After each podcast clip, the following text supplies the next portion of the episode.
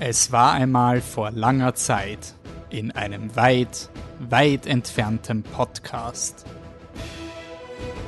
Kino der Sterne. Episode 1.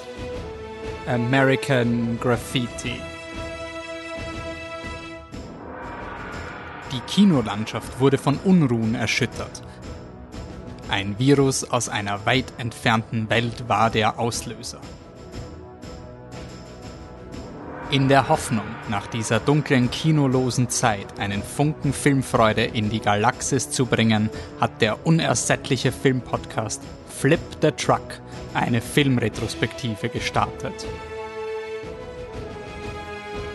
Während die Regierungen endlose Debatten über die Pandemie und ihre Folgen führen, reisen zwei Podcaster, die Wächter der Mikrofone und Kopfhörer, insgeheim ins Jahr 1962 um auf den Straßen Kaliforniens eine wilde Nacht zu erleben.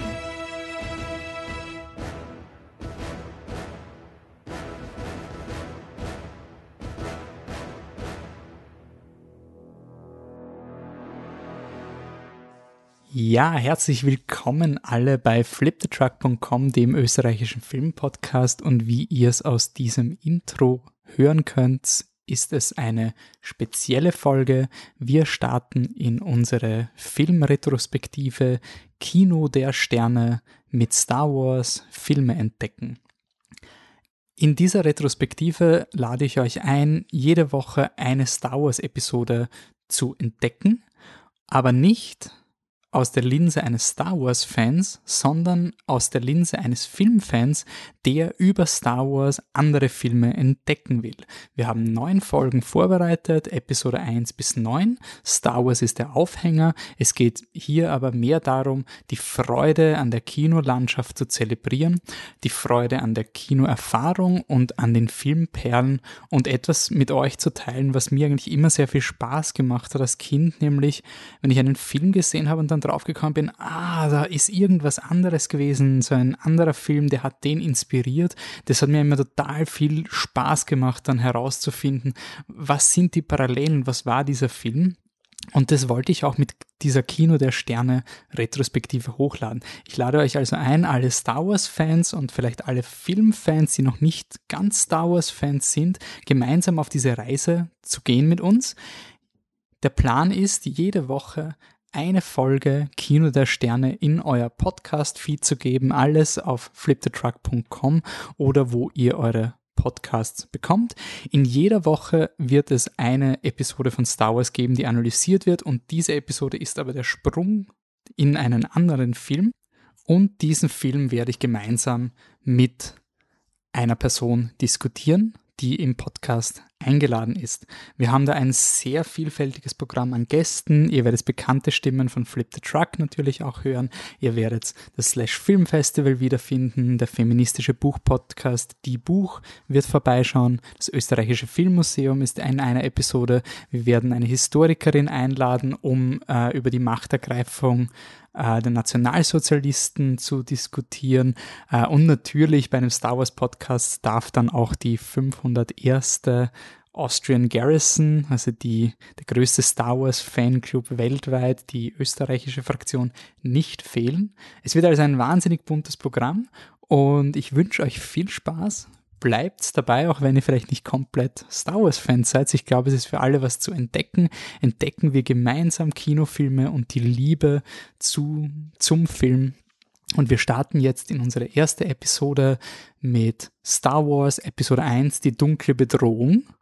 Star Wars Episode 1 ist der chronologisch vierte Star Wars-Film, den George Lucas gemacht hat. Er hat aber nach seinen ersten drei Star Wars-Filmen, die Trilogie, die Original Trilogy, hat er beschlossen, er macht keine Fortsetzung, sondern er springt zurück und erzählt die Ursprungsgeschichte des Bösewichts Darth Vader, der in, in den ersten Star Wars-Filmen der, der dunkle Lord war, den man besiegen musste.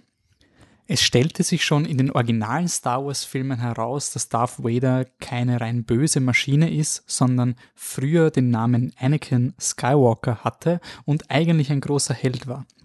Die Episode 1 bis 3 erzählen jetzt diese Geschichte, wie einerseits aus dem jungen Anakin Skywalker, in Episode 1 noch ein zehnjähriger Bub, gespielt von Jake Lloyd, der ultra böse Darth Vader wird. Und mit Darth Vaders Geschichte wird auch die Geschichte einer Demokratie erzählt, die sich in eine Diktatur wandelt. Wie kann es überhaupt kommen, dass eine Demokratie sich selbst abschafft? Das wird in den nächsten drei Folgen unser Thema sein. In der ersten Folge werden wir uns mit dem Thema Jugendkultur und einfach der Vitalität am Beispiel von American Graffiti auseinandersetzen. In der kommenden Folge gehen wir dann mit der Historikerin äh, Dr. Susanna Steiger-Moser in den Film Cabaret und erforschen, wie passiert die Machtergreifung, wie passiert dieser schleichende Erfall der Demokratie. Und im dritten Podcast ist der Markus Keuschnick vom Slash Film Festival bei uns zu Gast und diskutiert mit uns die uralte Frage, warum Jedi-Ritter bitte nicht am Friedhof der Kuscheltiere jemanden eingraben sollten. Bis dahin seid ihr immer natürlich aufgefordert, mit uns zu interagieren. Sagt uns eure Filme, sagt uns Parallelen, die ihr zu beispielsweise jetzt Episode 1 zu anderen Filmen findet oder was eure Favorite Star Wars Filme sind. Wir sind auf allen Social Media Kanälen unter Flip the Truck zu finden. Freuen uns natürlich auch über E-Mail an Pizza, Business, Office oder Contact at Flip the Truck. Gibt's alle Möglichkeiten für euch. Und damit sind wir bei Episode 1, in der wir den Anakin Skywalker, gespielt damals von Jake Lloyd, als kleinen Jungen treffen, und in der Mitte vom Film erfahren wir, dass Anakin Skywalker eine, eine große Passion hat, nämlich Wettrennen fahren. Und der ganze Film bleibt stehen. Es dreht sich nur mehr um so ein intergalaktisches Wettrennen mit sehr vielen merkwürdigen Rennfahrern. Und diese Szene ist ein ziemlicher großer Einschnitt in Episode 1, weil eigentlich geht es schon die ganze Zeit davor um einen intergalaktischen Krieg mit Handelsföderation und bliblablub und es gibt jede Ritter und die dunkle Seite der Macht und plötzlich bleibt alles stehen und es geht nur mehr um dieses Wettrennen. Und dieses Wettrennen, dieses Element des Rennfahrens ist etwas, das George Lucas biografisch, also George Lucas, der Regisseur und Drehbuchautor von Episode 1 und der Schöpfer von Star Wars, immer geprägt hat, weil es so direkt mit seiner Jugend zusammenhängt, dieses Herumfahren. Und in keinem Film zelebriert das George Lucas eigentlich mehr als in einem seiner ersten Langfilme, nämlich American Graffiti. Und um diesen Film zu diskutieren und was dieser Film genau mit Star Wars zu tun hat, habe ich Patrick Tauber in den Podcast eingeladen. Viel Spaß. Bei mir im äh, Feed ist heute Patrick Tauber. Danke, dass du dabei bist. Danke für die Einladung. Du warst schon bei unserem Star Wars Podcast äh, regelmäßiger Gast und äh, bist eine der Generation Prequels, wenn ich das richtig in Erinnerung habe. Also ja, du hast quasi richtig. Star Wars als, als Kind äh, im, als Episode 1 im Kino erlebt quasi. Richtig. Episode 1 war mein erster Star Wars Film, damals 1999. Ich habe die alten Filme schon in Ausschnitten gesehen gehabt, ähm, vor allem Episode 5, also als Luke den Arm verliert und so. Ich weiß nicht, wie das gegangen ist, aber das hatte ich schon im Fernsehen gesehen. Ähm, mhm. Und dann kam Episode 1 und ich habe mich da richtig drauf gefreut. Ich wollte das unbedingt sehen. Ich wollte unbedingt wissen, wer diese zwei Männer sind, die irgendwie wie Mönche ausschauen mit diesen braunen Kapuzenmänteln und die coolen Lichtschwerter haben. Mhm. Und bin dann ins Kino gegangen und es hat mich sofort abgeholt und richtig in diese Welt reingezogen. Äh, so sehr, dass ich dann ähm, meine Großmutter genötigt habe, dass sie nochmal mit mir ins Kino geht und die Arme musste sich dann Episode 1 auch anschauen, weil ich es nicht ausgehalten habe, diesen Film nicht mehr zu sehen und auf die Videokassette zu warten. Meine Großmutter hat bei mir auch in die Rückkehr der Ritter gehen müssen. Wir waren, glaube ich, zu viert insgesamt im Kino in Wiener Neustadt. Also das wirft sie mir auch bis heute vor, dass sie da mitgehen musste in diesem Film. Das heißt, du bist kurz vorher eingestiegen, als sie noch einmal ins Kino kamen, oder? Ich glaube, das war kurz ich, vor Episode 1. Ich hatte sie schon auf VHS, aber äh, sie kamen dann nochmal ins Kino und dann war aber meine Eltern immer das Argument, na, du hast es eh schon auf Kassette, du mhm. brauchst es ja nicht extra im Kino, wozu zahlst du für etwas, was du schon hast. Und ich habe dann aber so gequemmelt, dass ich zumindest meinen Lieblings-Star Wars-Film, die Rückkehr im Kino sehen konnte. Aber das war halt auch, also man hat gemerkt, in, in Österreich war diese Neuausstrahlungskultur war jetzt nicht, das war jetzt nicht so der Hype. Das war etwas, was mir als Kind auch immer ein bisschen überrascht hat, dass das da Star Wars Hype in Österreich nie so groß war, wie er in den Medien äh, amerikanisch quasi ja. promotet wurde, außer man war immer ein Kind. Episode 1 habe ich mitbekommen, weil sie damals äh, mit den Lego-Sets angefangen haben und ich das im Katalog gesehen habe und mir das gefallen hat und ich einfach wissen wollte, was das ist. Ja, nice. Und jetzt sind wir in dieser Situation, die hoffentlich auch bei späteren Star Wars-Filmen passiert, dass wir jetzt eigentlich einen Film ganz cool finden, weil wir ihn als Kinder erlebt haben. Also wir haben mhm. Episode 1. Bei mir hat es, glaube ich, ein halbes Jahr gedauert, bis ich realisiert habe, vielleicht ist er doch nicht der beste Film aller Zeiten. Also das war so ein, das war mal unhinterfragt ein halbes Jahr. Ähm, aber das ist jetzt mal eine interessante äh, Neuschreibung der Geschichte, die jetzt langsam passiert. Also dass jetzt einfach, ähm, einfach durch Zeit ein Film eine andere Wahrnehmung bekommt kommt. Was wir jetzt aber machen, ist, wir steigen über das Podracing in einen anderen Film, nämlich American Graffiti. Und American Graffiti, äh, du hast ihn vor dem Podcast noch nicht gekannt. Also du hast ihn quasi für den Podcast geschaut. Richtig. Ich wusste, dass er existiert. Ähm, so direkt darauf angesprochen hätte ich wahrscheinlich auch nicht gewusst, dass er von George Lucas ist, obwohl ich sicher ein paar Mal gelesen hatte. Mhm. Ähm, und ich habe ihn jetzt für den Podcast extra geschaut, weil du mich darauf angesprochen hast und vor vielen, allem mir auch gesagt hast, dass er wahrscheinlich einige Aspekte für Star Wars auch haben wird, wo man dann Star Wars vielleicht ein bisschen anders sieht. Springen wir mal ins Jahr 1973, also zumindest wurde der Film 1973 aufgeführt. Ähm, er spielt in den 60er Jahren in Modesto, Kalifornien. Äh, das ist das, äh, der, äh, die Heimat von George Lucas. Und auch äh, eine Spoilerwarnung, wir diskutieren die Filme komplett bis zum Ende. Das ist beim American Graffiti aber nicht so tragisch, glaube ich, weil es ein klassischer Coming-of-Age-Film ist. Ähm, es geht hier um die vier Figuren ähm, äh, Kurt Henderson, gespielt von Richard Dreyfuss. Der ist quasi so der, der bisschen biederere, der, der verlässt jetzt sein, also die Schule ist fertig und er hat jetzt quasi die Möglichkeit, studieren zu gehen, muss aber seine äh, Heimatstadt verlassen und ist sich nicht ganz sicher, ob er das will. Äh, sein Freund, der Steve Bollender, äh, gespielt von Ron Howard, den man mittlerweile kennt als recht bekannten Regisseur, äh, der ist auch einer, der, der die Stadt verlassen wird und ist voll so, ja super, wir, wir wir gehen da endlich raus, wir können was werden und der ist total überrascht, dass der Kurt überhaupt überlegt, jetzt nicht rauszugehen.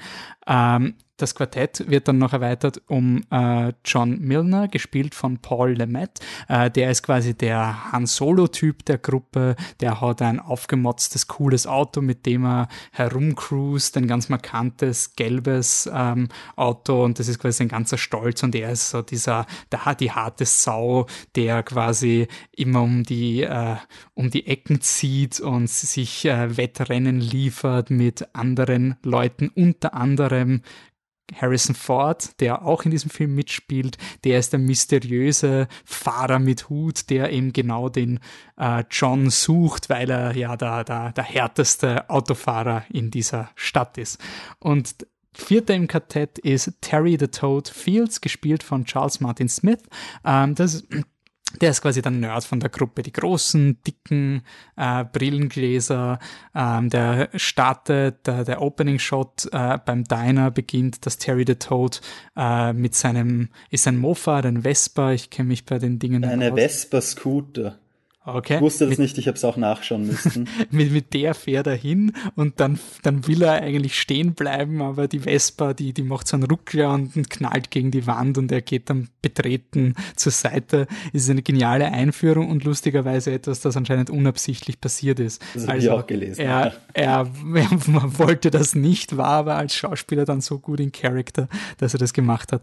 Und ähm, der Film ist eben ein Coming-of-Age-Drama. Er spielt in dieser einen Nacht. Äh, die vier Jugendlichen, die sich eben die freundschaftliche Bande geknüpft haben, wissen jetzt quasi nach heute Abend wird sich das Leben grundlegend verändern und der Film bedient sich da so einer Struktur, die in modernen Komödien mittlerweile sehr beliebt ist. Also wenn man Love Actually denkt oder diese Filme, dass du einfach unterschiedliche Storylines hast, die in der gleichen Stadt spielen, aber die jetzt nicht wirklich was miteinander zu tun haben.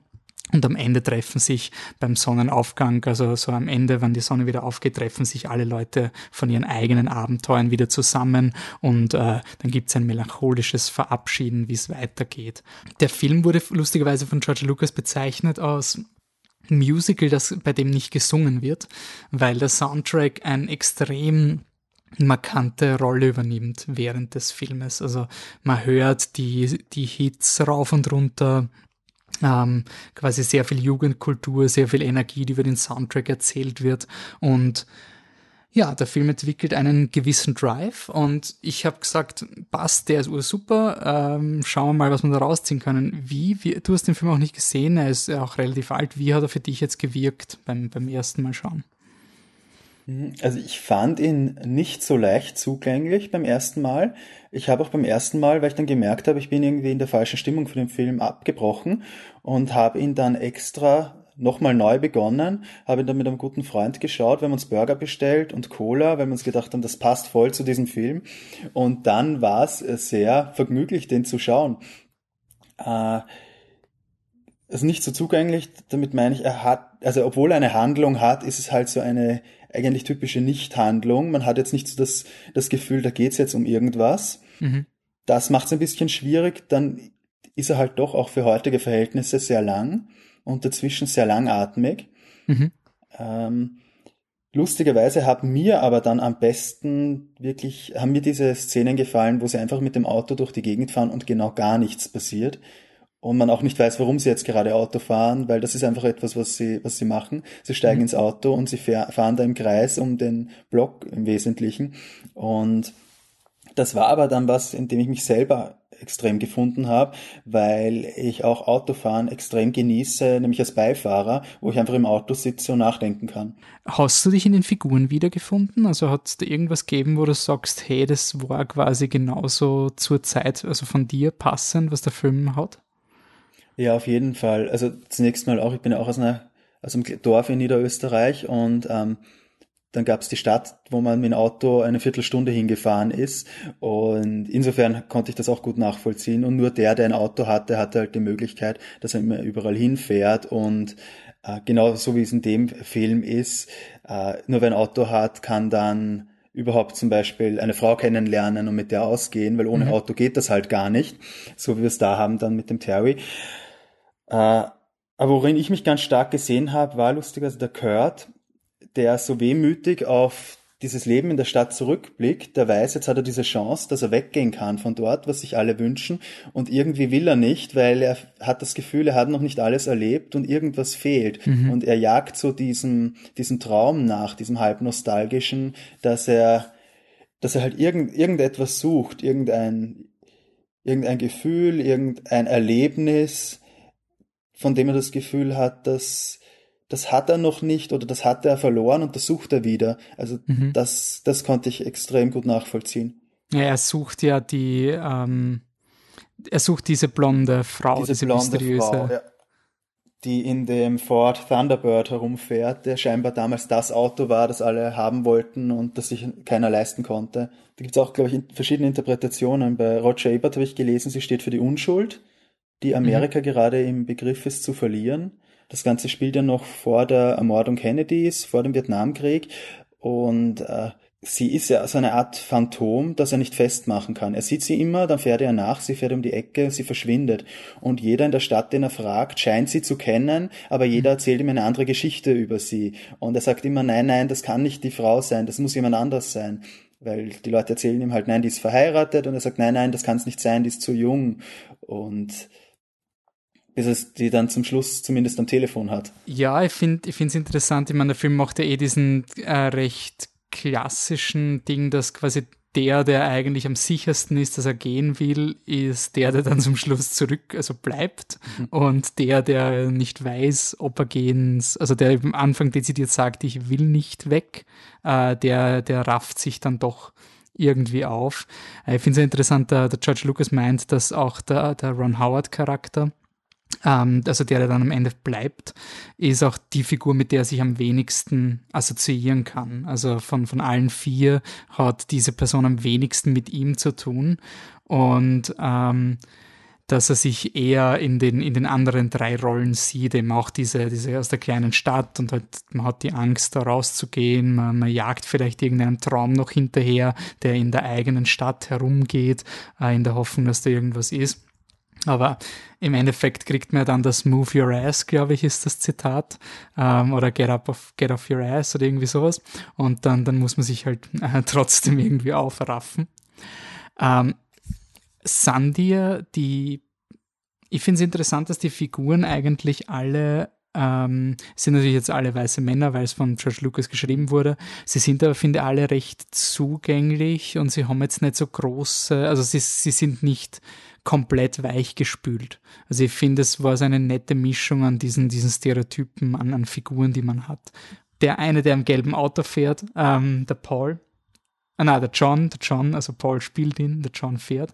Ähm, der ist halt der klassische Han Solo-Typ. Also der spielt halt eben diesen ähm, Herz aus Gold und der ist irgendwie da, der volle Er außen, ja, genau. schweigsam. Ähm, er ist halt offensichtlich auch ein bisschen so an James Dean angelehnt. Also dieses zu enge weiße T-Shirt, wo er die Zigarettenpackung drinnen stecken hat unterm, unterm linken Ärmel und auch die Art, wie er im Auto sitzt, mit dem, mit dem Arm so ähm, Fensterbrett rausschauend. Ja, ich finde halt, der Film ist schon irgendwie, also lustig, dass du gesagt hast, dass du es beim ersten Mal nicht geschafft hast. Ich bin auch beim ersten Mal war der auch nicht wirklich bereit. Ich finde, er funktioniert besser, je weniger man ihn ernst nimmt. Also je weniger man sich da jetzt hinsetzt und sich denkt, boah, da kommt jetzt der voll wichtige Film und jetzt muss ich aufpassen, sondern eben, wenn man ihn einfach passieren lässt. Also wenn du ihn einfach wirklich so tranceartig irgendwie hineinkippst und so.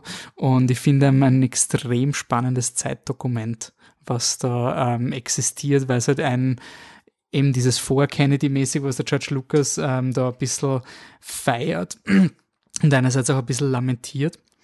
Und das Interessante war, dass in der Produktion des Filmes hat George Lucas davor auch am Film Apocalypse Now gearbeitet, ähm, mhm. was ja nicht, nicht wirklich das ist, wofür er dann im Endeffekt bekannt wurde, den hat er Coppola übernommen.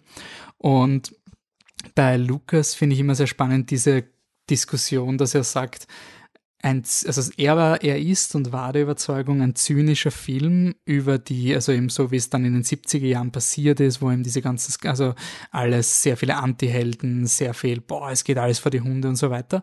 Und seine Meinung war, ähm, ein, ein zynischer Film, er zermürbt das Publikum und nimmt dir quasi den letzten Funken an, an Motivation, den du hast.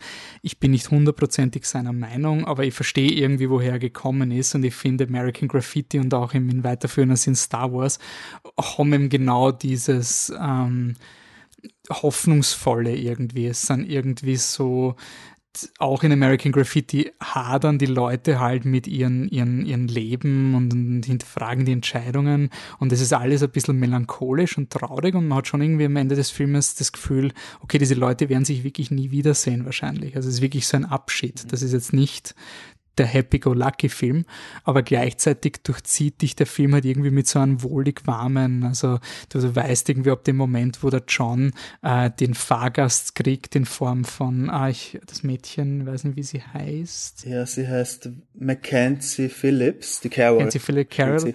Ähm, ab dem, also das ist halt einfach so eine, ähm, eine super Kombi von Leuten, die sich nicht ausstehen können und du weißt genau, wie in jeder Romantic Comedy, die werden dann am, am Ende, werden, Freunde. werden die voll sich verstehen und so und sie haben dann einfach nette Bonding-Momente und so. Also es ist, ähm, es ist, finde ich, ein, ein Film, der irgendwie gut tut, ihn zu schauen, so, so mhm. das Ganze. Und gleichzeitig hat er ein bisschen so einen, etwas Echtes durch dieses Setting, wo du einfach sagst, ähm, wie viele Filme setzen sich dezidiert, also setzen den Fokus einfach auf diese Jugendkultur und filmen jetzt Autos, wie sie um die Ecke fahren. Also sehr viel vom Film ist ja wirklich Autos filmen und einfach nur die, die Szenerien wirken lassen.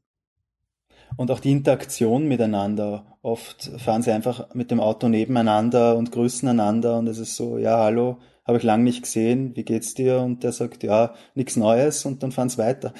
Das hat man auch extrem oft und aber das sind gerade diese schönen Momente. Ja, ich finde es auch spannend, dass der Film anscheinend ein Drehbuch bekommen hat. Also es wurde ein Drehbuchautor von George Lucas angestellt, weil er konnte, er kann ja nicht schreiben, das weiß man ja.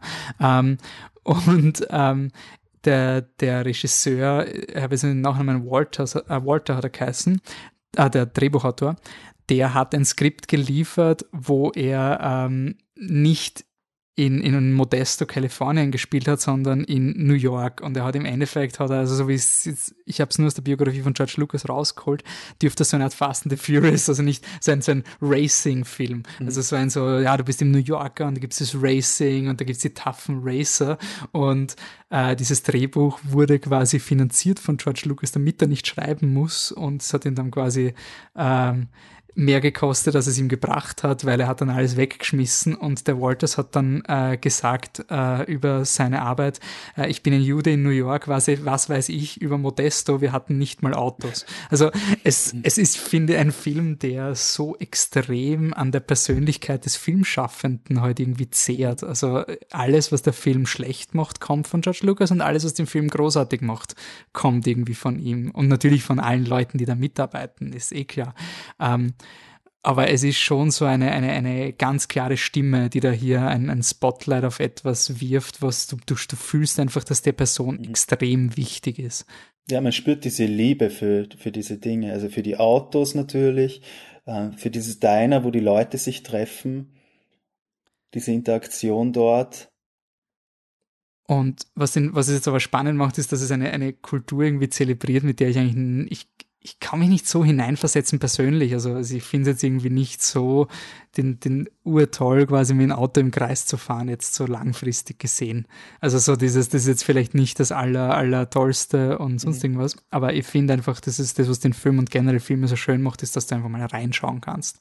Also du mhm. kannst da einfach mal so in dieser Welt un, ungefiltert kriegst jetzt, also natürlich auf eine Art gefiltert und kuratiert von, von den, den Stimmen, die erzählen, aber du wirst einfach mal da hineingelassen und darfst ein bisschen mitleben und mitfühlen mit diesen Personen. Und das finde ich an dem Film besonders cool. Ja, die, also bei den Autos ist es halt so, dass sie wie eigene Charaktere schon fast sind.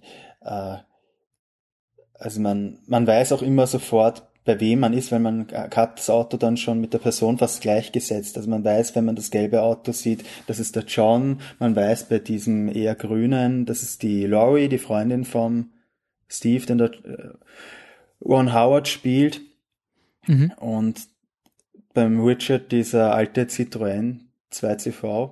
Ich habe das nachschauen müssen, ich kenne mich auch nicht aus bei Autos. Aber es klingt urwichtig. Das war auch so ein, es war ein Film, wo ich mir auch einfach nach, nach kurzer Zeit gedacht habe, ich verstehe die, die Liebe zu diesen, zu diesen Autos. Also ich verstehe total, dass die Leute dann so Wert drauf legen und dass ihnen das so wichtig ist, weil diese Autos wirklich wunderschön sind. Und wenn das Auto so ein Schlüssel ist zur sozialen Interaktion mit anderen, dann macht es einfach noch viel mehr Sinn. Und jetzt nicht nur reines Statussymbol, sondern eben auch, man, man braucht das, um dorthin fahren zu können. Man braucht das aber auch, damit sich jemand anderer reinsetzt und man mit der Person dann um den Block fährt und sich unterhält. Weil so machen die Leute das und so funktioniert das in, in ihrer Kultur und dass man spazieren geht miteinander, das gibt's offensichtlich nicht. Ja, ich finde das, das habe ich wieder in, ich war mal ähm, ein bisschen, also ich war in, wieder in Amerika war, nur als Tourist was mir aufgefallen ist, ist quasi diese, ähm, diese, diese Serving-Kultur. Ähm, also in Amerika, wenn du in einen Diner gehst, ich habe mich mit jemandem getroffen in New York und wir waren innerhalb von vier Stunden in fünf Kaffeehäusern. Also ich war komplett fertig, weil du gehst dahin, so guys, what do you want? A cappuccino? Zack, kriegst den Cappuccino. You guys want anything else? Nein. Und wenn du normalerweise bei uns sagst, wo brauchen, wollen sie noch was? Nein. Dann lässt sich der Kellner, die Kellnerin mal die nächsten drei Stunden in Ruhe. In Ruhe. Und da ist es so Wutz Rechnung und schleich dich. Also es ist wirklich, du wirst, solange du Paying Customer, also solange du requestest, surfen sie und wenn du dann nicht mehr nachkommst, also wenn quasi der, das, der, der Wert des äh, der Person ausgeschöpft ist, dann knallst du die Rechnung und dann bitte geh.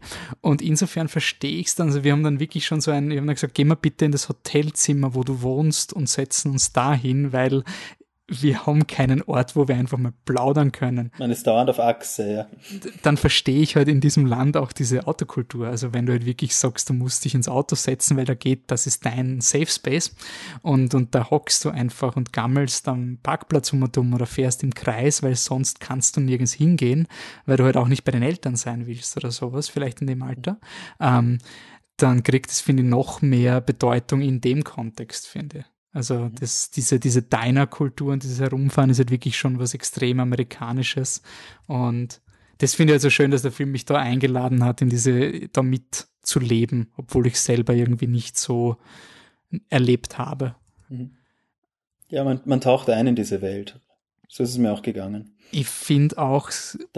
Spannend eben, du hast, auch wenn wir jetzt schon in die Star Wars-Verbindung gehen, du hast ja da schon sehr viele Dinge, die du siehst. Also du hast den, den John, sein Auto ist ja quasi der Millennium Falke ähm, des Filmes, oder? Also das ist quasi, er sagt mehrmals, das ist die schnellste Karre in, in der ganzen Umgebung und sowas. Und die ist natürlich eigenhändig modifiziert, ein Hot Rod, glaube ich, nennt man das.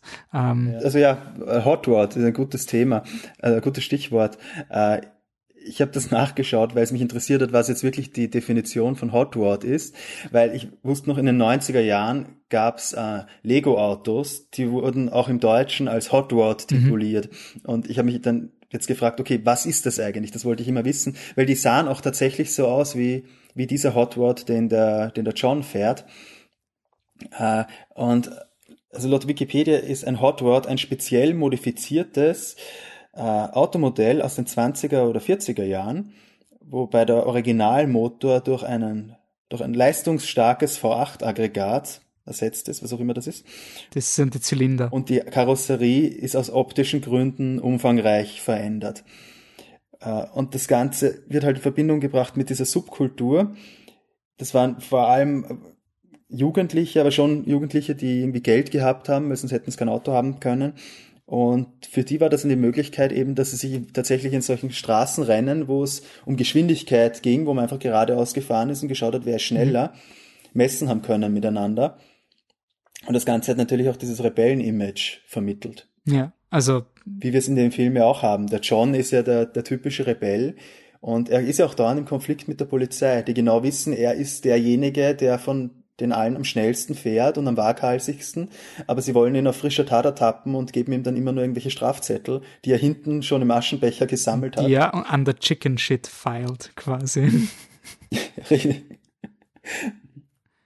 Genau. Und der Polizist fragt ihn auch, ob nicht, ich glaube, die Stoßstange oder so zu niedrig hängt. Und er sagt, nein, nein, ich weiß genau, das ist vorschriftsgemäß, weil er hat das genau vermessen. Er lotet und quasi das, das Maximum da, aus, was erlaubt ist. Genau, das wollte ich gerade sagen. Er weiß genau, was er darf und bis dahin geht er. Aber das ist kein Sicherheitsspielraum. Mhm. Also, ich weiß nicht, wenn das irgendwie 20 Zentimeter über dem über dem Boden sein muss, dann macht er genau diese 20 Zentimeter und nicht irgendwie 25 oder so wie ein normales Auto, mhm. sondern er weiß da genau, wie weit er gehen kann und das macht er auch. Ja ich, ich finde es interessant, wie viele von diesen Figuren da ja schon quasi reingeblutet haben in die, in die originalen Star Wars-Filme. Also du hast eben diesen, diesen der Ron Howard-Charakter ist und eigen, also ich bin mir nicht sicher, ob der Ron Howard-Charakter oder der Dreyfus-Charakter, also von den die zwei Hauptdarsteller, ähm, wer von denen mehr Luke Skywalker ist quasi. Also du hast aber trotzdem eben diesen, diesen naiven Typen, der da irgendwie so träumerisch ähm,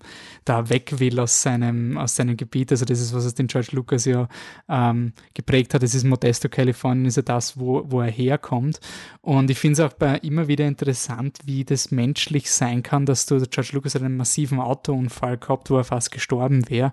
Und einer dieser, dieser wenigen Unfälle, wo ein, ein Gurt ihn getötet hätte. Also er ist quasi gegen einen, ich glaube, es war ein Baum, er ist quasi so dagegen geknallt, dass es ihn durch die Windschutzscheibe rausgeschossen hat. Und hätte er einen Gurt getragen, ähm, wäre er zerquetscht worden im Unfall. Also einer von diesen 0,0000 irgendwas Prozent, wo halt Seatbelts nichts bringen und dem man nicht das Vorbild nehmen sollte. Ähm, und er hat diesen extremen Einschnitt erfahren und gleichzeitig eben hat er diese Liebe zu dieser, zu dieser Kultur. Also, und gleichzeitig endet der Film ja auch mit diesem melancholischen Ding, wo dann die, die, die vier ähm, Männer aufgelistet werden, was sie nachher gemacht haben. Und der John stirbt in einem Autounfall. Also das ist dann schon so ein, ja, also es ist irgendwie schon ein bisschen so was, was, was Hartes, wo er halt einfach weiß, in ja. welche Richtung also er sich entwickelt hätte, wäre ihm dieser Unfall nicht passiert quasi. Also es finde ich schon so mhm. sehr spannend, dass er einerseits eben diese Liebe zu dem John Milner Charakter hat und da eben schaut, ja, er ist ein bisschen ein Arschloch, aber wenn ich den schlecht mache, dann mache ich mich selber schlecht. Also er ist ja eher ein Good Guy und er, er setzt sich für die Leute ein. Und gleichzeitig hat er aber dann diese Warnung zum Schluss und das finde ich eigentlich sehr, also das hat mir zum Schluss echt natürlich passiert's. Also du, du lest dann diesen, diesen Satz, dass er eben in einen Unfall umgekommen ist und es ist so ein, ja, war, war halt irgendwie klar. Und das macht den Film, das gibt dem Film irgendwie ein bisschen so eine, eine schöne und Traurigkeit, also weil du, du verstehst halt voll, warum der Typ halt im, im Auto im Kreis fährt, aber gleichzeitig ist dann nicht überraschend, worauf es hinausläuft. Und das finde ich irgendwie sehr, auf eine Art sehr reif und, spannend. Aber da am Ende im Abspann, da steckt generell mehr drin, weil der, der Terry, da steht ja, dass er vermisst ist. Genau, im der Krieg war dann äh, ist er. in, in Vietnam scheinbar. Und äh, der Kurt, also der, der Dreifuß-Charakter, da steht, er ist Schriftsteller in Kanada, was scheinbar auch interpretiert wird als ein Zeichen dafür, wie er, also dafür, dass er desertiert ist, dass er mit, damit er nicht nach Oh, Vietnam oh, kommt. cool, ja. ja. Mhm. Deswegen Kanada. Und der Ron Howard-Charakter steht, er ist ähm, Insurance Salesman in Für George Lucas das Worst Case am Szenario, wie er seine Jugend beenden kann. das, was er absolut nicht wollte. Ich meine, das ist zum Beispiel auch was, wenn man dachte, boah, der Film ist halt schon scheiße gealtert im Sinne von, ah, die Frauen kriegen keine Biografie. Also so, Ja, während dem. Schauen ist mir nämlich nicht so aufgefallen. Also so, da war so, natürlich gibt es die vier Hauptdarsteller, aber es gibt schon Figuren, Frauenfiguren, die auch ihre eigene Storyline haben. Und natürlich sind es ja die Männer, Schon, die Laurie, die Freundin vom, vom Ron Howard Charakter, fährt ja auch teilweise selber mit dem Auto herum Ja. dann, wo die anderen nicht dabei sind. Bei der Vorbereitung habe ich drüber nachgedacht, wer sind eigentlich die Hauptcharaktere? Und da habe ich überlegt, ist sie auch einer, weil sie hat schon dann ihre eigene Story, als sie mit dem Harrison vor dem Auto sitzt. Das sind alle anderen nicht Also dabei. ich finde, ich war auch überrascht, also ich war eher deswegen überrascht zum Schluss, wie dann nur die vier Männer aufgelistet werden, dass die eben nicht steht. dass sie nicht dabei Weil die ist. ja. anderen waren schon äh, dramaturgische sind- Extensions der Figuren. Ja. Also das ist schon klar. Ja, das auf jeden Fall. Ähm, Aber sie war halt doch zumindest teilweise wie ein Hauptcharakter. Aber ja, natürlich, die Männer stehen ganz klar im Zentrum bei ihm. Ähm, was auch spannend, also wir haben eben die, die Musik schon angesprochen, was ich auch sehr, sehr interessant finde, ist äh, das, das Gespür, was George Lucas da irgendwie auch schon gehabt hat für diese, diese Jugendkultur damals halt. Also ähm, wie auch immer er nachher out of touch war oder was auch immer, ich finde, da hat er halt wirklich diesen richtigen Richard, weil er halt noch jung genug war, ähm, um da irgendwie auch rauszukommen. Äh, es war anscheinend damals voll der absolutes Event, dass der Wolfman Jack in diesem Film kommt. Also das war ein Radio-Broadcaster, DJ, äh, der halt total beliebt war, weil er halt so Wahrscheinlich könnte man ihn jetzt mit so einem Prankster-YouTube-Kanal vergleichen, also der halt ein bisschen so äh, Spaßanrufe gemacht hat und halt irgendwie diese Jugendlichen angesprochen hat, weil er halt quasi nicht Teil des Systems unter Anführungszeichen war und halt ein bisschen so dieses Rebellische gehabt hat. Und das, das finde ich ist etwas, was ich beim Film einfach gar nicht erwartet habe, dass es reinkommt. Also diese Idee von der, einerseits der Musik, aber es macht natürlich sehr viel Sinn, dass wenn du im Auto fährst, hast du auch irgendwie eine Bindung sowohl zur Musik, Musik als, als auch zum, zu der, der Stimme aus dem Radio. Und dass dann der Wolfman Jack kommt ja dann in Persona vor, also der war dann, spielt quasi sich selbst und ist der Meister Yoda fast schon, ähm, der den, den Kurt Henderson äh, den, den Stoß gibt, den er braucht. Und das ist halt, ja, ist halt auch irgendwie interessant, weil der Kurt Henderson Charakter, also der Kurt Henderson, der Charakter gespielt von Dreyfus, ist, der, der trifft dann diesen mythologischen Wolfman Jack, den halt alle kennen und alle reden, der Wolfman Jack, der ist irgendwo in der Nähe von Mexiko, weil es ist ja alles illegal, was der macht und so. Und das ist irgendwie so diese, diese Geschichten, die da über den erzählt werden und wieder gehypt wird. Und dann ist es jetzt ein Typ, der in der Radiostation sitzt und Und der ihm ein Eis anbietet, weil der Kühlschrank gerade kaputt ist. Ich habe die Parallele zu Yoda nicht gesehen, aber jetzt sehe ich es auch, weil er wirkt halt äh, zunächst nicht wie diese diese gehypte Figur, die die sie halt alle so verehren. Also da sagt, ist, ist endlich das Eis kommen, dann, dann schaut die Welt wieder besser aus. Das ist eigentlich genau Yoda. Ich finde es interessant, weil da, so wie sie ihn hypen, das ist er halt nicht. Es ist halt auch nur ein. Ist, nein, er hypt sich ja selber. Ja, es ist einfach ein Typ, der das macht und, und irgendwie halt, ich glaube, der, also er, der Film zelebriert diesen Selbstzweck halt irgendwie. Also er ist authentisch. Er macht halt das, was er macht. Und, und das war es eben genauso wie diese Kids. Und ich glaube schon, dass der Film sagen will, dass er deswegen so ankommt bei den Kids, weil die halt auch das machen, was sie machen. Und er ist halt quasi ihr, ihr Sprachrohr. Und ähm, ich finde, der Film hat so extrem viele verquere Romantiken, die mich immer wieder begeistern, wann wir das als Menschen können. Also, dass wir äh, jemanden verständlich machen können, wie die absurdeste Situation plötzlich völlig normal ist. Also dass du, dass dich je, dass dich die Stimme von einer Person im Radio begleitet und du quasi aktiv über diese Meinung diskutierst, obwohl da, obwohl der Radiotyp nicht weiß, was du redest. Also äh, der weiß nicht, in welchen Lebenslagen äh, die gerade Wolfman Jack hören und was die in seine Sachen hineininterpretieren und so. Und es ist, mhm. ja, ich finde es irgendwie einfach, wenn man es nüchtern betrachten würde, ist es einfach absurd, dass Menschen mit jemandem wechselwirken, wo sie wissen, dass die Person kein Feedback von ihnen kriegt. Also so, was wir von Wolfman Jack denken, ist relativ blunzen. Also das ist quasi, das, das wird er nicht hören, was die quasi im Norden für ähm, Verschwörungstheorien haben, wo er gerade seine Radiostation oder sowas ist. Und trotzdem ist es für diese Jugendkultur quasi das ultra wichtigste, eines der wichtigsten Themen, neben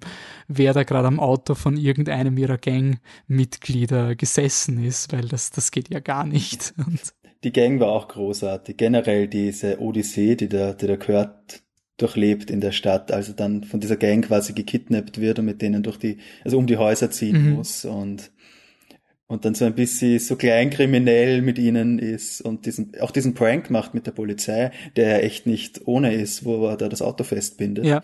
Also die Achse, die Hinterachse, die es dann abreißt. Ich, ich finde auch, der Film schafft eben diese, dass er selbst solche Leute, also ich meine, ja, urteilt der Film moralisch, ist eine wichtige Frage eigentlich. Ich finde irgendwie so ein, es ist immer die Frage, ob ein Film quasi sich dessen bewusst ist oder was verharmlost, weil diese, diese Gang kommt schon bedrohlich rüber am Anfang. Also besonders, wie sie ihn da ja, quasi in die, in die Ecke treiben und das ist ja alles nicht okay. Also der Film. Und sie erzählen ihm ja dann auch, dass sie, wenn anderen am Vortag äh, mit dem Auto mitgeschleift haben und so Sachen, wo man nicht weiß, reden sie das? Also machen sie das nur, weil generell im Film es sind ja alle ein bisschen so Aufschneider. Also sie versuchen ja alle immer so extrem hart mhm. zu sein, so wie sie reden. Äh, ich habe ihn leider auf Deutsch geschaut, weil äh, ich habe ihn auf Amazon Prime mhm. geschaut und da war er nur auf Deutsch. Äh, insofern weiß ich nicht, inwiefern da was mit der Übersetzung verloren geht, aber sie sagen ja dauernd so Dinge wie, oh, du hast die richtige Gangsterallüren. Also sie reden ja in einer Art und Weise, so redet heute keiner. Ich habe mich dauernd gefragt, haben die Leute in den 70er, 80ern auf Deutsch wirklich so geredet mhm. oder plagen sie sich da gerade einfach mit der Übersetzung? Weil viel, was sie sagen, soll halt ultra hart klingen und klingt aber für uns heute total lächerlich. Ja, also ich finde. Was auch wieder so seinen eigenen Charme. Ich finde auch, dass, dass es irgendwie ein bisschen lächerlich wirkt mittlerweile. Aber ich glaube nicht, dass es damals lächerlich war. Also ich glaube schon, dass das cool war. Aber es jede Jugendkultur, die halt 15 Jahre Zeit vergehen hat, ist dann so, hm, okay, die, dann, dann ist man halt erwachsen und weiß, dass man halt nicht die härteste Sau war und sowas. Ähm, ich habe jetzt nicht ganz in der Harrison Ford Charakter ist eigentlich der, der, der, der Antagonist eigentlich. Der ist ja der böseste Charakter eigentlich im Film, weil er halt einfach so nullfax. Machen wir die Parallele zu, zu Star Wars, weil ähm, wie, was siehst du jetzt quasi von dem Film gehend? Ähm, hat, also ich habe ihn eigentlich für Episode 1 vorgeschlagen, weil man gesagt hat, okay, diese Racing-Kultur, Episode 1 Racer, das war ja etwas, was uns, genau. also ich kann mich erinnern, das Nintendo 64 Schrägstrich Computerspiel Episode 1 Racer war einfach das Allercoolste, also das war so, so richtig spitze. Und mir hat es immer irgendwie gefallen, dass das Podrennen so groß ist in, in, in Star Wars. Und ähm, deswegen war für mich irgendwie so American Graffiti er wirkt sich natürlich auf, all, auf die anderen Filme aus, aber jetzt nur vom Rennaspekt hätte ich den jetzt quasi bei Episode 1 verortet. Siehst du da Parallelen oder wo, was hat der Film für ja, dich? Das war ja ursprünglich der Punkt, wo wir irgendwie eingestiegen sind. Ich wusste nicht, dass George Lucas Rennen gefahren ist und äh, sein Auto nah war, bis du es mir gesagt hast und wir eigentlich auf die, also du dann äh, mich auf die Idee auch gebracht hast, den, den Film mal zu schauen. Äh, das Podrennen hat mir, als ich es zum ersten Mal gesehen habe, natürlich total getaugt. Und dann später, glaube ich, wenn ich es geschaut habe, habe ich da meistens vorgespult, weil das war, also Rennen, das war nie irgendwie so meins. Äh, und dann habe ich jetzt äh, American Graffiti geschaut und natürlich kann man das dann viel besser, man weiß es viel besser zu schätzen plötzlich, wenn man das Podrennen sieht, wenn man versteht, dass das etwas ist, das George Lucas so stark am Herzen liegt. Und äh, es ist ja auch ein bisschen ähnlich hier die, die Parallele mit dem mit dem John, er macht sich über sein Auto lustig und dann ist natürlich John der Schnellere. Und genauso ist es ja beim Anakin. Sie machen sich über den Anakin lustig und Anakin gewinnt dann am mhm. Ende. Aber mir hat der Film eigentlich dann fast mehr gegeben für Episode 2, weil ich habe kürzlich Episode 2 geschaut und da gibt's ja auch ein Autorennen am Anfang, nämlich die Verfolgungsjagd, wo sie den Kopfgeldjäger jagen. Ja. Und das war was, das hat mir, also für mich hat das in Star Wars nie so Sinn gemacht, auch weil ich zwischen Episode 1 und 2 irgendwie vergessen habe, dass Anakin ja dieser berühmte Pilot ist. Das wissen wir auch aus der Original Trilogy. Anakin Skywalker, der beste Pilot der Galaxis, der schnellste. Und da fährt Obi-Wan, also, also muss er ihn retten und äh, er brauchte zuerst diesen Speeder und als er ihn dann äh, einholt, entschuldigt er sich, dass er zu spät kommt, weil er hat sich noch ein cooles Auto aussuchen müssen. Und das, da habe ich ihn irgendwie nie ernst genommen. Und jetzt, wo ich American Graffiti gesehen habe und das über George Lucas weiß, kann ich das plötzlich ganz anders würdigen und nehme diese Verfolgungsjagd einfach viel ernster und finde es auch tatsächlich lustig, dass der Anakin sich für sein zu spät kommen damit entschuldigt, dass die Autos, die er gesehen hat, alle halt nicht so nicht so toll waren, nicht so schnell und dass er halt da das, das beste Auto stehlen wollte für die Verfolgungsjagd. Und natürlich ist das Auto wieder gelb, genauso wie der Hot Rod vom John. Vom John. Ja, das ist etwas, wo, wo ich jetzt gerade drauf komme, wenn ich mir gedacht habe, wieso ist mir das nicht aufgefallen? Also es war so ein, ähm, wie du es gesagt hast, so ein, ah ja, stimmt ja, fuck. Und in Anakin seine Dinge sind tendenziell gelb, mit denen er fliegt. Also auch Episode 1 ist halt ein Naboo-Fighter, den fliegen alle. Aber auch in Episode 3 hat er das gelbe, ähm, den gelben Fighter. Da hat er das gelbe, ja. Und das ist irgendwie so, ist irgendwie komplett an mir vorbeigegangen, bis wir das jetzt diskutiert haben. Also, ja, irgendwie spannend. Und natürlich, dass er so ein Bastler ist. Also das, das haben wir noch in Episode 1. Mhm. Also Episode 1, da ist er noch klar der Rennfahrer und ich weiß nicht, für Episode 2, da, da, ist es, da war es für mich nie so klar, weil er in Episode 2 selber ja nicht wirklich fliegt. Ja, es ist eigentlich der Obi-Wan. Obi ab und dann springt er raus aus dem Auto ja. und später in dem Film fliegt er ja nicht mehr wirklich. Also zumindest nicht so wie in 1 und in 3, sondern er ist eigentlich die ganze Zeit auf Planeten. Mhm. Natürlich reisen sie hin und her zwischen den Planeten, aber es, es ist nie ein so, Punkt, dass, dass er, er ein kämpft. cooler Flieger sein muss, um irgendwas zu machen. Nein. Das stimmt, ja. Eben. Ähm, ich finde es halt auch interessant, dass das halt irgendwie so Dinge sind, die wie, wie man reagiert. Eben, du hast eben selber gesagt, jetzt sieht man es anders, wenn man den Regisseur kennt, also wie viel wir, obwohl es so persönlich wichtig ist für den George Lucas, ist das etwas, was nicht wirklich wahrgenommen wird. Also ich frage mich halt einfach, bei wie vielen Filmen das halt auch ist. Also wie viel siehst du einfach nicht, bis du es ähm, weißt. Hast du, ich meine, es ist vielleicht am, am spontan sehr schwer, aber gibt es ähnliche Dinge, wo du gesagt hast, hey, ich habe dann quasi was über einen Film gelernt und dann habe ich ihn nur mehr so sehen können und plötzlich klickt das irgendwie? Ähm, ich habe kürzlich einen Podcast gehört ähm, mit Hans Zimmer und zwar, wer hat da mit ihm geredet? Ich glaube, es war der Podcast von Alec Baldwin. Mhm. Ja, Here's the Thing heißt er. Da wurde, hat er Hans Zimmer interviewt und Hans Zimmer hat über eine, eine Anekdote berichtet, äh, eben zum Film Hannibal, den ihr auch gerade im letzten Podcast erwähnt habt, äh, wegen Anthony Hopkins. Äh, da war ja Ridley Scott der Regisseur. Ja. Und Hans Zimmer und Ridley Scott hatten eine ganz andere Auffassung von diesem Film.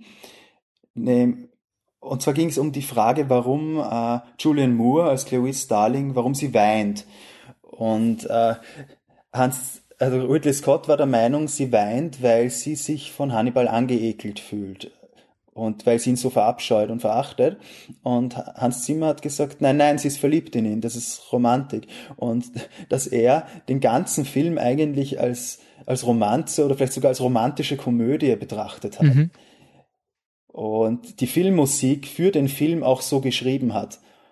Und das ist schon sehr beachtlich, wenn man drüber nachdenkt, was, also wie, wie eigentlich alle den Film sehen, inklusive dem Regisseur. Ja. Aber, und die Filmmusik passt ja auch perfekt zum Film, obwohl es, die Mus Filmmusik ist für eine romantische Komödie. Spitze. Also. Hast du, also Episode 1 hast du im Kino gesehen? Mhm. War das, das war dein erster Star Wars Film im Kino? Das war der erste Star Wars Film, hat mich komplett abgeholt damals. Äh, ich glaube, da ist auch in meinem Fall wirklich das Konzept aufgegangen, dass es ein Film ist, der für alle Generationen zugänglich sein soll. Also das ist ein Film, er ist gleichzeitig ein Kinderfilm, man kann ihn aber auch als Erwachsener schauen. Und bei mir hat das total funktioniert. Also ich fand das großartig, wie da die Gangens in die Schlacht ziehen gegen die Druidenarmee und dann mit den Katapulten schießen und wir diese Slapstick-Comedy haben. Ich fand das unglaublich lustig. Ich muss sagen, ich finde nach wie vor Jar Binks sehr, sehr lustig. Mhm. Das ist, der ist zum Beispiel ein Element von Episode 1, das mich am allerwenigsten stört. Mich stört generell nicht viel an Episode 1. Ich finde Episode 1 nach wie vor sehr, sehr gut. Ich verstehe schon, dass der Leuten, die dann die Original Trilogy geschaut haben und sich genau das gleiche erwartet haben, dass denen dann nicht so gut gefallen hat, das verstehe ich schon. Aber dieser enorme Backlash, den das Ganze bekommen hat. Das kann ich nicht nachvollziehen. Mhm. Ich glaube schon, dass, dass es etwas ist, also eben, also deswegen wollte ich auch American Graffiti als Start, um, um für diese Retrospektive, um einfach mal zu zeigen, ähm, das sind unterschiedliche, also ich glaube schon, den Machern oder George Lucas sind einfach andere Dinge wichtig. Also das, der, der wollte eben das machen und ich finde es halt einfach brutal aus dramaturgischer Sicht, einfach in der Mitte vom Film mal auf die Pause-Taste zu drücken und 30 Minuten lang steht da so ein Wettrennen im Vordergrund, weil er sagt, das ist jetzt das Allerwichtigste und das ist quasi ähm, mhm. total cool und super und, und ist quasi so, so lange im Film, dass man schon gar nicht mehr weg geben kann. Also er, er verwendet, es ist nicht nur so eine, eine sieben Minuten Action-Szene, die mal irgendwo reingeschnitten wird, sondern in diesem Rennen wird halt viel Raum gegeben und, ähm, und auch eine gewisse Wichtigkeit dafür. Und wenn man weiß, woher er kommt, macht es halt irgendwie total Sinn, dass es halt dieser Mensch war, der halt weiß gar nicht, ob er so begeistert von Star Wars war, aber er hat halt als Vehikel verwendet, um immer wieder seine, seine Sachen reinzuwerfen. Es war halt oft nicht das, was, was viele Leute interessiert hat oder so. Aber ich finde es deswegen auch interessant. Also die, die Diskussionen über Episode 1 werden ja wahrscheinlich eh nie enden. Äh, ich finde es nur spannend, dass sie jetzt rein durch äh, die, das Rausaltern der Fans sich die Perspektiven ändern und er historisch anders betrachtet ist, beziehungsweise bei den Leuten, die geraged haben, mittlerweile einfach ein, ja, mein Gott, das ist jetzt erledigt und, und ich move on. Also ich in der, in der Podcast-Retrospektive, die jetzt noch kommen wird, wenn auch einige starke negative Meinungen zu Episode 1 kommen. So ist es nicht. Würdest du sagen, fühlt sich Episode 1 wie Star Wars an, weil, weil man eben dieses ähm Für mich schon, weil, weil das ist halt mein Star Wars. Also dass, dass es anders ist als die Original Trilogy, das ist schon klar, aber ich habe halt mit dem Film begonnen und ich würde es wahrscheinlich wirklich anders sehen, wenn ich damals in den 70ern mit Star Wars begonnen mhm. hätte. Mhm. Also das kann, kann, ich mir gut vorstellen, dass mir dann nicht gefallen würde. Ja. Also also ich frage mich oft, ob die Dinge, die quasi uns nicht gestört haben, wenn man jetzt sagt Jar Jar Binks und ich habe massive Probleme mit Episode 8 mit dem Humor, ob das eben eine gleiche Erscheinung ist, wo du einfach sagst, okay, etwas ändert sich, also eine Bildsprache ändert sich, eine Kommunikation mit dem Kinopublikum ändert sich und ähm, das wird ein fluides System, das wird, glaube ich, jetzt bei den kommenden Star Wars Kinofilmen spannend, weil derzeit waren 7, 8, 9 doch noch ein bisschen gefangen in diesem äh, es gibt eine Formel, es gibt ein, ein Motto Star Wars und die Frage ist jetzt, wie sie sich neu erfinden werden, glaube ich, mit, den, mit dem. Wenn man wirklich freie Hand hat genau. und nicht so stark in diesem Korsett drinnen steckt. Ja.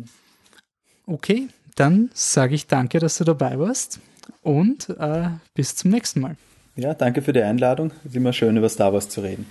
Okay, Vielleicht habt ihr jetzt Lust bekommen, American Graffiti zu schauen. Ich kann es euch nur gerne ans Herz legen. Der Film ist auf Blu-ray verfügbar und Jetzt gibt es noch immer am Ende jeder Diskussion für mich ein, von mir ein kurzes Segment, in dem wir wieder zu Star Wars zurückgehen und ein kleines Nugget, das wir jetzt über diesen Film gefunden haben, versuchen einerseits auf Episode 1, also den besprochenen Film, als auch die ganze Star Wars-Reihe umzulegen. Und ein Element, das mir wirklich durch American Graffiti aufgefallen ist, ist dieser extrem naive Optimismus äh, entgegen äh, vieler externen Umstände. Das ist etwas, was sich durch die gesamte Star Wars-Reihe durchziehen wird. Ähm, und auch im Grunde eines der Herzstücke von Star Wars ist, denn Darth Vader wurde von George Lucas bewusst gecastet als ähm, kleiner, herziger Junge und kleiner lieber Bub ohne Fehler. Es gab sogar eine Szene, in der der junge Anakin Skywalker in eine Rauferei entwickelt, also verwickelt wurde. Und George Lucas hat sich entschlossen, diese Szene rauszuschneiden, weil seines sein Statement von Anakin Skywalker war, er wollte zeigen, dass wirklich eine komplett reine Person äh, diesem, diesem Machtergriff verfallen kann. Und er wollte nicht eine Szene zeigen, wo er sagt, ah, schaut, er hat damals schon als kleines Kind war er böse und das war der Grund, warum er Darth Vader wurde. Und was ein Thema ist, was sich auch wirklich durchzieht, ist diese, diese Freude entgegen äh, externer Umstände. Anakin Skywalker ist ein extrem hilfsbereiter Junge, trotz der grausamen äh, Welt, in der er lebt, ist er herzlich zu Leuten, kümmert sich um sie. Das ist etwas, was auch in späteren Filmen wie etwa in Episode 7 mit Ray ebenfalls aufgegriffen wird. Dass Star Wars das auch immer ein bisschen zelebriert, dass entgegen aller ähm, Aversion eine gewisse Freude da ist. Und die, diese Freude, finde ich, wird auch in American Graffiti unglaublich zelebriert. Und ähm, was Episode 1 so spannend macht, ist, ich konnte mich, ich kann mich noch erinnern, wie damals unsere Deutschlehrerin in der Schule gesagt hat, sie hat es auch diesen, diesen Star Wars Film gesehen, über den alle geschrieben haben. Und das war halt typisch Hollywood. Das war halt quasi, ähm, ja, der Held gewinnt und am Ende grinst er die Königin noch an. Also er, er, ist zwar noch zu jung, aber he gets the girl in a way und, und alle sind happy und, und der, der nette alte Mann ist jetzt der Regierungschef und alle sind super. Und wir haben das als Kinder halt unserer Deutschen gesagt, nein, stimmt überhaupt nicht. Das ist ja das urarge Ende, weil es ist eigentlich total happy, aber in Wirklichkeit ist alles böse, weil was wir jetzt sehen in diesem ersten Film ist, wir haben ein unglaublich happy Kind Kinderfilm, der aber damit endet, dass der große, also der, der nette Politiker, der nur da ist, um den Heldinnen zu helfen während des Filmes, sich installiert als oberster Kanzler und sich ein bisschen so aus, ja, ich bin zufällig da gewählt worden. Und am Ende des Filmes, während die Helden feiern und quasi sich ähm, irgendwie richtig freuen und Frieden geschlossen wurde zwischen zwei Parteien, äh, hat John Williams einen sehr genialen musikalischen Kniff gemacht. Er hat nämlich das musikalische Thema des Imperators, der Imperator ist der, der Ober, Ober, Ober, Oberböse, noch über Darth Vader, allerböseste in der ganzen Reihe. Das ist so ein sehr tiefes oh, oh, oh, sorry für meine Stimme.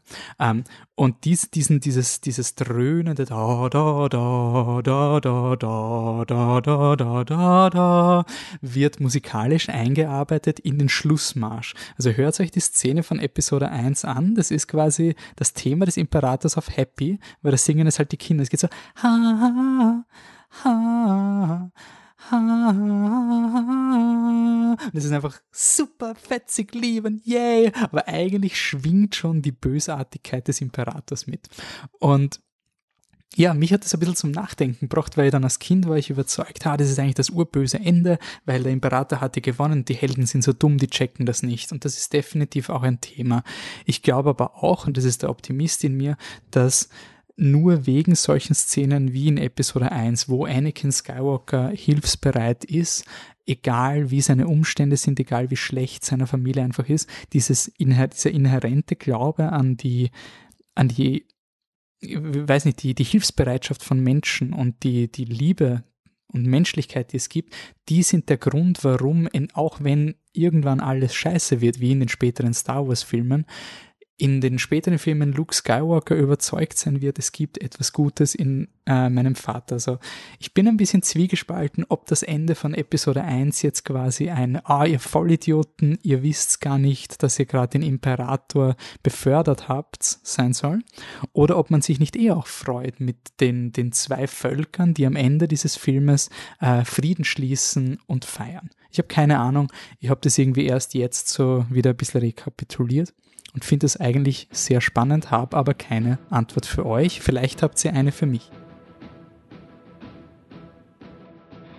Sagt es mir auf jeden Fall, sagt es uns auf Flip the Truck. Facebook, Instagram, Twitter sind wir überall. Sagt uns eure Eindrücke zu Episode 1. Habt ihr den Film im Kino gesehen? Oder auf DVD? Habt ihr ihn immer schon scheiße gefunden? Oder urcool? Oder hat sich eure Meinung geändert? Und ich hoffe, ihr gebt auch American Graffiti eine Chance. Ich sage jetzt mal Danke fürs Zuhören. Jetzt noch ein kleiner Teaser, wie es weitergeht. In unserer nächsten Folge von Kino der Sterne reisen wir nach Berlin 1931, um genauer zu sein, den Film Cabaret mit Liza Minnelli.